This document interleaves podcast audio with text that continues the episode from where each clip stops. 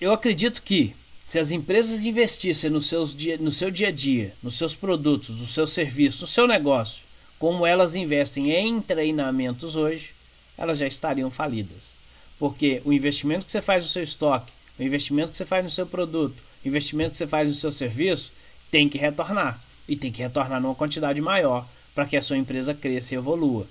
Quando você está investindo somente em treinamento em foco exclusivo em treinamento, o que você está fazendo é investindo 10 mil e pegando 2 de volta. Quando você investe no seu produto ou serviço, você está investindo 10 mil e pegando 15, 20, 30 de volta, sei lá qual, depende muito da sua margem.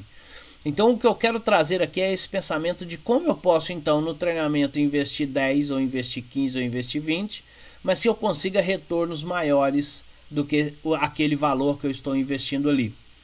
Então nós temos um potencial muito grande que está sendo jogado fora um potencial da equipe, um potencial da empresa e também um dinheiro aí que está sendo jogado fora pelas empresas por se preocupar única e exclusivamente com os treinamentos que as pessoas precisam e não com o retorno que elas precisam dar e que o, investi o investimento em treinamento seja o meio para isso ou um dos meios para isso.